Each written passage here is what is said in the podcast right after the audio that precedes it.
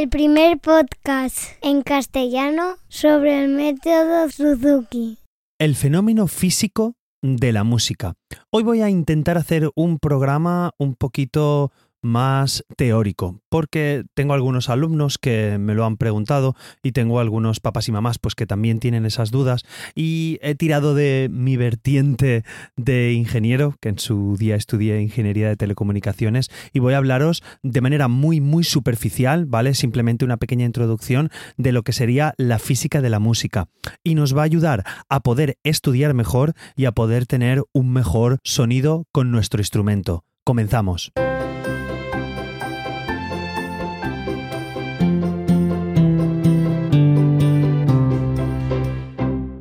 Hola a todos y bienvenidos. Soy Carmelo Sena, profesor de guitarra Suzuki y como sabéis, a través de este podcast me gusta compartir todo lo que sé y voy aprendiendo sobre el método Suzuki. Y hoy quería haceros un capítulo hablando sobre algo que, bueno, hace tiempo que sé, por lo que os he, comentado en la introducción, y muchas veces los alumnos me lo han preguntado, que cómo es el sonido, pues los que van teniendo más curiosidades, que van siendo más, más mayores, y los papás y las mamás, pues también tienen esas dudas. Entonces, quiero hacer un pequeño resumen para que comprendáis lo que es el sonido, cómo se propaga y cómo nos puede ayudar a tener una, un mejor estudio y, valga la redundancia, un mejor sonido en nuestro instrumento definir más o menos lo que es el sonido, ¿vale? El sonido, pues, se propaga por el aire, evidentemente. Lo escuchamos eh, a través del aire en nuestras orejas. ¿Y qué es lo que viene a nuestras orejas o a nuestro oído? Viene una onda, ¿vale? Y bueno, ¿qué es una onda? Porque eso sí es un poquito, a lo mejor, abstracto, pues para peques muy, muy peques, o a lo mejor para papás que no, o mamás que no han tenido nunca contacto con el, con el sonido. Entonces, eh, lo que quiero es que, para mí va a ser un reto intentar explicaros lo que es el sonido sin tener ningún soporte visual, pero espero que solamente con el audio pues lo podáis comprender. De todas maneras, si no, voy a ir despacio y siempre podéis volver a tirar para atrás el podcast o volver a escucharlo y bueno, es lo bonito que tienen los, los podcasts. Entonces, lo que quiero ahora que imaginéis, ¿vale? Es un lago eh, con el agua súper, súper tranquila, eh, donde, donde está todo plano y que nosotros lanzamos una piedra hacia arriba y la piedra cae en el lago. ¿Qué es lo que pasa? Que al caer esa piedra se producen unas pequeñas onditas, se pequeñen unos pequeños círculos concéntricos que se van haciendo cada vez más grandes, ¿vale? Creo que lo podéis visualizar más o menos. Entonces, cuando cae esa piedra, sale un circulito, sale otro circulito que son como pequeñas olitas que van desde el centro de donde ha caído hacia, hacia los lados, ¿vale?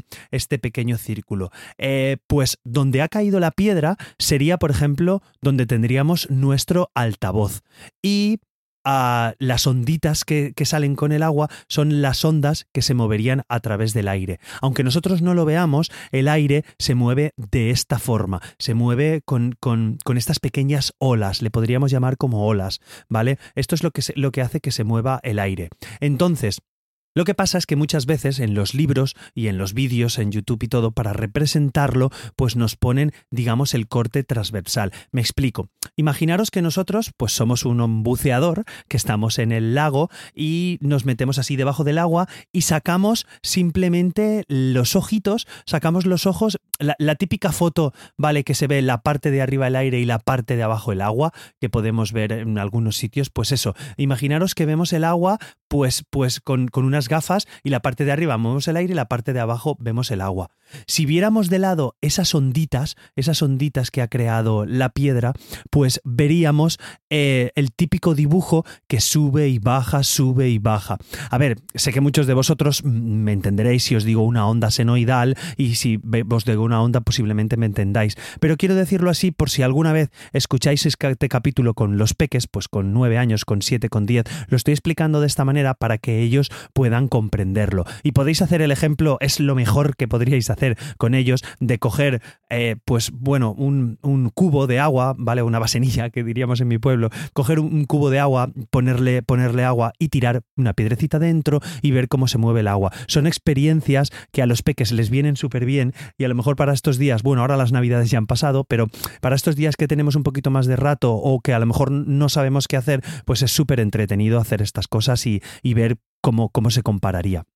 Bueno, lo dicho, tenemos esta pequeña onda, ¿vale? Que es la que, la que veríamos así si miráramos a través del agua. Creo que más o menos queda más o menos claro. Entonces, esta onda sería el sonido que llega hasta nuestros oídos.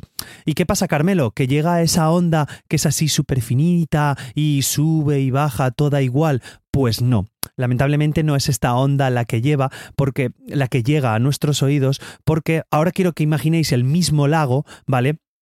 Entonces, con ese mismo lago, imaginaros que tiramos un pedrusco. ¿Vale? Al tirar un pedrusco se generan unas olas grandes, pero antes de que se relajen esas olas, tiramos una piedra un poquito más pequeñita y volvemos a tirar otra piedrecita y tiramos otra piedra un poquito más grande y tiramos otra piedra, ¿vale? Vamos tirando diversas piedrecitas y se van generando diversas olas que como se van, se van separando todas del centro, pues generan olas de diferente tamaño, ¿vale? Me vais entendiendo, se generan diferentes olas y esas sí que son las que llegan a nuestro oído. Ese movimiento en el aire irregular es el que llega a nuestro oído, ¿vale? Ese, esa unión de olas pequeñitas. Creo que me habéis entendido, ¿vale? Lo digo un poquito más, más técnico, ¿vale?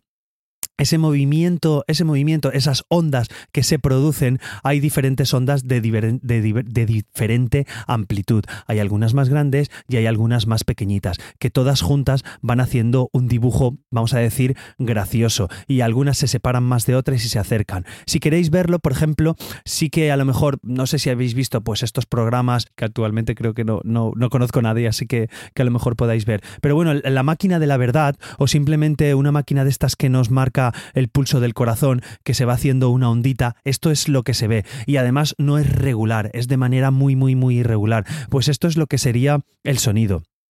Entonces, Carmelo, ¿por qué nos estás explicando esto? ¿Vale? Porque esas pequeñas vibraciones que se generan son todo una suma de las pequeñas piedrecitas que hemos tirado. Imaginaros que las piedrecitas generan ondas puras, generan sonidos puros. Entonces, depende de las piedras que tiremos, se juntarán una serie de ondas o se juntarán otra serie de ondas.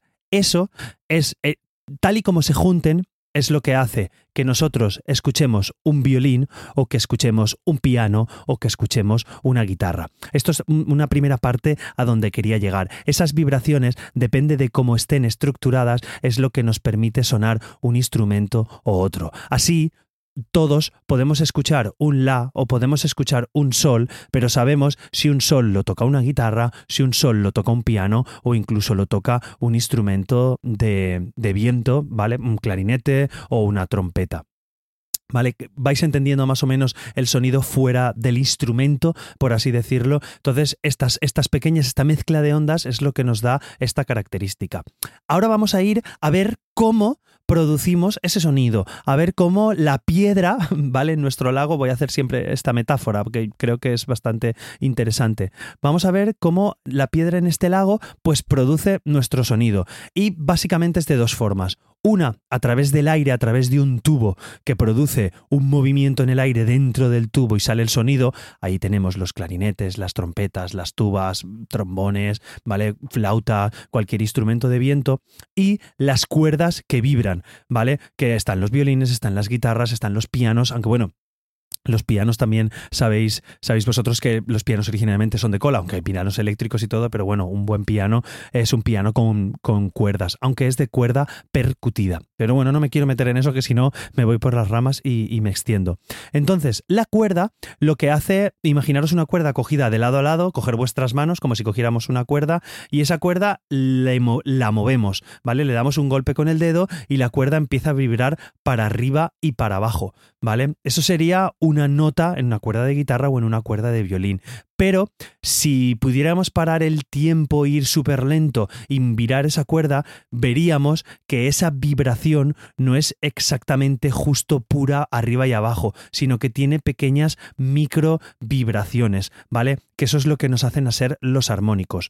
Os voy a dejar en las notas del programa un vídeo súper, súper, súper interesante, ¿vale? Es un vídeo de tres minutos en el cual eh, es un vídeo a cámara lenta en slow motion de una cuerda de violín, de cómo un paso de arco hace vibrar una cuerda de violín. Y es súper interesante ver cómo digamos, hay como, como imaginaros que dentro de la cuerda hay una pelotita que va y vuelve, que va haciendo como un pequeño círculo, ¿vale? Esta es la vibración que produce ese, ese sonido. Y es curioso al verlo así a cámara lenta que mm, este sonido no es realmente no es realmente puro, ¿vale? No es esta onda pura, sino que está como como mucho como imaginaros así como muy muy mezclada. Bueno, lo mejor es que veáis ese vídeo, es súper interesante, es simplemente el movimiento de la cuerda, pasar hacia adelante el vídeo si queréis y, y, lo veis, pero bueno, es, es muy muy chulo. Y lo mismo sucede, como os he comentado, con los instrumentos de viento. Dentro de un tubo, al soplar, al generar una presión de aire, hace, hace que dentro del aire se mueva de cierta manera, que tiemble con este, con este, pequeño, con este pequeño movimiento, ¿vale? Que digamos sube y baja, sube y baja el, el aire. Quizá en el, en el aire es más complejo de visualizar, pero bueno, imaginarlo como una cuerda, una cuerda que vibra, ¿vale? Y un pasito más con la, para que entendáis también un poquito cómo funciona el sonido, eh, cuando tenemos una cuerda, si esa cuerda cogemos, eh, esa cuerda vibra de arriba abajo, ¿vale? Si conseguimos que esa cuerda vibre em, en dos direcciones, imaginaros que la cogemos desde el centro, entonces la parte de la izquierda vibra hacia arriba y hacia abajo, sube hacia arriba y hacia abajo, imaginaros una cuerda saltando a la comba, vibra hacia arriba y hacia abajo, y el, el otro lado de la cuerda vibra hacia abajo y hacia arriba, hacia abajo y hacia arriba. Vibra al revés, ¿vale? Eso es que cambia, sube, baja, sube, baja. Y esos son los diferentes armónicos. Luego la misma cuerda puede vibrar hasta en cuatro partes. Una pequeña parte sube y baja, la siguiente baja y sube, la siguiente sube y baja y la otra baja y sube también. No sé si eso queda visualizado. En la misma cuerda se produciría esa pequeña onda. Os dejo otro vídeo, ¿vale? Al final tengo que recurrir a los vídeos que son súper, súper interesantes. Bueno, es un vídeo muy chulo que explica el por qué tenemos 12 notas. Es un poquito más largo el vídeo que los 3 minutos de antes, pero bueno, el chico lo explica muy bien y es muy interesante el ver por qué tenemos esas, esas 12 notas. Entonces, esa vibración es lo que nos produce eh, tener los diferentes armónicos y es lo que nos da, como antes os he comentado, eh, el diferente timbre de instrumento, el por qué la guitarra suena de una manera o el violín suena de otra. Y lo último ya, que no quiero hacerlo largo, es por qué tenemos diferentes octavas o por qué vamos creciendo, por qué cambia la altura de la nota.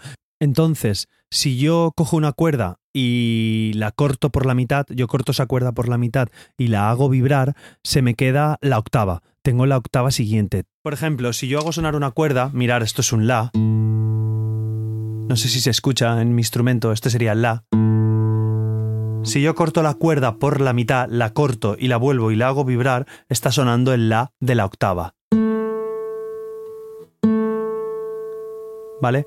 Sí, no sé si se llega a apreciar. Entonces, si corto la cuerda eh, por un tercio, ¿vale? Suena otra nota. Si corto la cuerda eh, a una cierta distancia, evidentemente si voy cortando pues suenan diferentes notas, pero digamos que estos cortes están estandarizados en la música en la música clásica, en la música occidental que conocemos, más o menos en las que nos basamos nosotros, porque nuestros instrumentos están así. Hay otras músicas exóticas donde tienen otras distancias. Pero bueno, quedaros con eso. La distancia de la cuerda es lo que nos hace tener diferentes notas. Una cuerda que mide un metro, pues, pues al vibrar hace un sonido si la cuerda mide medio metro, pues hace su octava. Si la cuerda mide 80 centímetros, hace otra nota. Si mide 20 centímetros, la cuerda pequeñita hace otra nota. Y así es como hacen los diferentes sonidos de las cuerdas que pasa también lo mismo, lo mismo sucede, entre comillas, con los tubos de los instrumentos. Por eso los tubos de una flauta tienen los agujeros, porque en los agujeros es lo que nos hace hacer un tubo más pequeñito o un tubo más grande.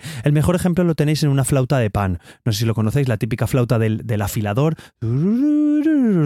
¿Vale? Esa típica flauta de, afilador que tiene diferentes tubos, pues cada tubo tiene un tamaño y ese tamaño coincide con el, el tamaño de una orquesta, de la del, primero, pone el tamaño básico del primero, ¿vale? Es decir, los que me entendáis, los papás y las mamás, es, es un múltiplo del, del, tubo más grande. Los diferentes sonidos son múltiplos de esa distancia. Si una distancia de una cuerda son múltiplos las diferentes notas de la escala. No sé si me entendéis. Igual los peques aquí os habéis perdido un poco, pero los papás y las mamás espero que me, me hayáis entendido. Entonces, ¿y cómo nos ayuda esto en nuestro estudio diario? Vale, Imaginaros al pulsar nuestra cuerda o al pulsar nuestro instrumento, eh, al, al utilizarlo, depende mucho de cómo produzcamos el sonido. Si yo cojo con un dedo y toco en mi caso la guitarra y toco en un punto de la cuerda, la cuerda comenzará a vibrar desde ahí y sonará de una manera. Si toco desde otro punto de la guitarra, pues desde otro punto de la cuerda, perdón, sonará de otra manera. Y también depende con qué pulse la cuerda. No es lo mismo si la pulso con un trozo de hierro, si la pulso con el dedo, si la pulso con la uña, con una púa o con algo diferente. Trasladado, lo quiero llevar también a otros instrumentos. Os lo traslado a los violines. Los violines tenéis que tener esa resina en el arco, tenéis que tener unas determinadas cedras y también tenéis que ejercer una una presión diferente en cada punto. Si apretamos mucho suena de una manera, si apretamos de menos suena de otra manera. Entonces esto nos hará vibrar la cuerda de una manera o de otra. Lo mismo sucede en el piano. A ver, desde mi punto de vista no soy pianista, pero bueno, se traslada el peso que tenemos en los dedos, se traslada de diferente manera a la tecla y esa tecla, el martillito que percute esa cuerda, el martillito que le da el golpe a la cuerda, pues es el que hace vibrarla de una manera. En el piano no podemos cambiar el punto donde martillea, porque bueno, el piano está así, pero sí que podemos cambiar la intensidad, podemos cambiar la fuerza con la que golpeamos y la forma con la que lo hacemos. Lo mismo, bueno, cuando os digo violín también os quiero decir cello o viola, siempre parece que hable con el violín, pero bueno, porque es el, originario del método Suzuki, pero sabéis que los chelos os tengo súper presentes, a las violas también eh, y a los contrabajos, ¿vale? Que, que, que sepáis. Entonces, bueno, de hecho, porque en mi escuela también tengo chelos, violas y violines. Bueno, no me enrollo.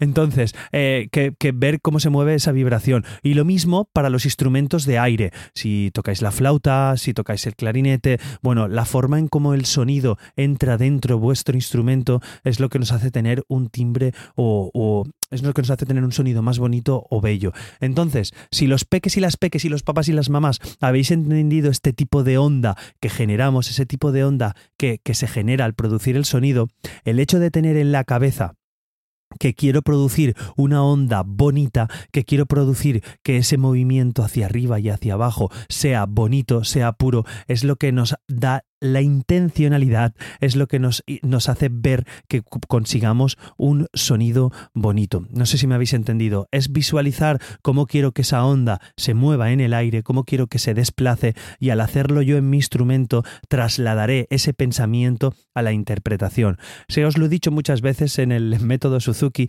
eh, se conoce nuestra personalidad por la manera en que tocamos. Entonces, si conocemos cómo se produce el sonido, eh, seremos muchos mejores intérpretes. Resumiendo, me gustaría que os quedaras en que el sonido se propaga como si fueran unas ondas en una charca, ¿vale? Lo mismo se produce y también es ahí los rebotes que hay en las paredes, por eso se produce el eco o la reverberación y nada, lo he querido hacer sencillo para la gente que no conoce nada y que es la primera vez que lo ha visto. Si conocéis el tema y queréis que entre más profundamente, puedo dedicarle algún capítulo a hacerlo más a los armónicos, a la escala musical. Bueno, es una parte que me gusta de, la física de los instrumentos y me ha parecido interesante esta semana hacer un capítulo sobre esto. Lo he querido hacer, igual ha sido demasiado amplio, lo he querido hacer para, para pequeñetes y para que los papás lo entiendan, igual lo habéis visto muy, básico, no lo sé. Si no, eh, pues poneros en contacto conmigo y me decís, oye Carmelo, lo he entendido súper bien, o oye, te has liado demasiado,